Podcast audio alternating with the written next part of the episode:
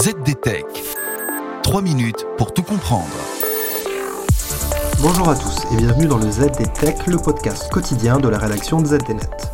Je m'appelle Louis Adam et aujourd'hui, je vais vous expliquer pourquoi l'épidémie du rançongiciel WannaCry a fait date dans l'histoire de la sécurité informatique.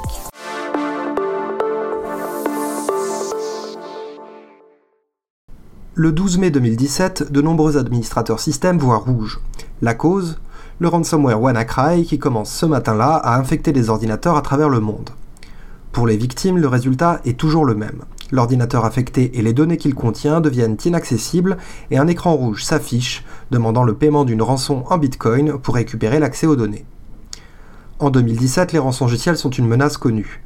Mais WannaCry se distingue par sa vitesse de prolifération.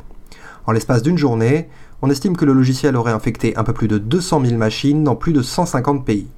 Et tout le monde semble viser, de la PME aux grands hôpitaux britanniques. Dans cette situation, la réaction ne se fait pas attendre. Microsoft diffuse rapidement un correctif de sécurité visant à combler l'une des vulnérabilités utilisées par WannaCry pour se propager. Des chercheurs analysent le logiciel malveillant et découvrent également un kill switch, un mécanisme prévu par les concepteurs de WannaCry pour stopper sa propagation. Celui-ci est activé et parvient à ralentir la diffusion du logiciel pendant quelques heures avant que de nouvelles versions n'apparaissent. Une course contre la montre s'empare du secteur et le nombre d'infections par WannaCry finit enfin par chuter quelques jours après sa découverte. L'attaque laisse tout de même de nombreuses victimes sur le carreau, les dégâts sont difficiles à estimer mais se comptent en centaines de millions de dollars. Mais l'efficacité de WannaCry n'est pas due au hasard. Celui-ci dispose de fonctionnalités lui permettant de se diffuser très rapidement sur les réseaux de ses victimes. Une vitesse de propagation rendue possible par l'utilisation de deux outils connus sous les noms d'Eternal Blue et de Double Pulsar.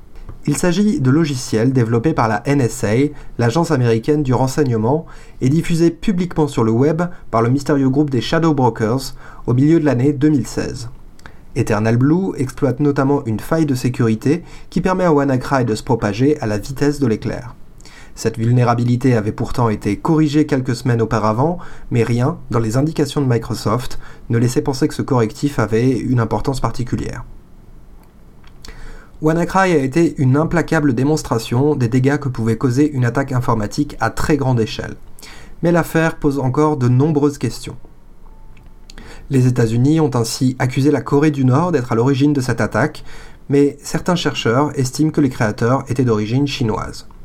Et l'objectif final des auteurs de WannaCry n'est toujours pas clair même aujourd'hui le montant des rançons récoltées par les attaquants reste faible, de l'ordre de 100 000 dollars selon certains experts, soit un chiffre dérisoire en regard des dégâts causés. Et voilà, normalement on a fait le tour du sujet. Pour en savoir plus, rendez-vous sur zdnet.fr et retrouvez tous les jours un épisode du ZDTech sur vos plateformes de podcast préférées. ZDTech. 3 minutes pour tout comprendre.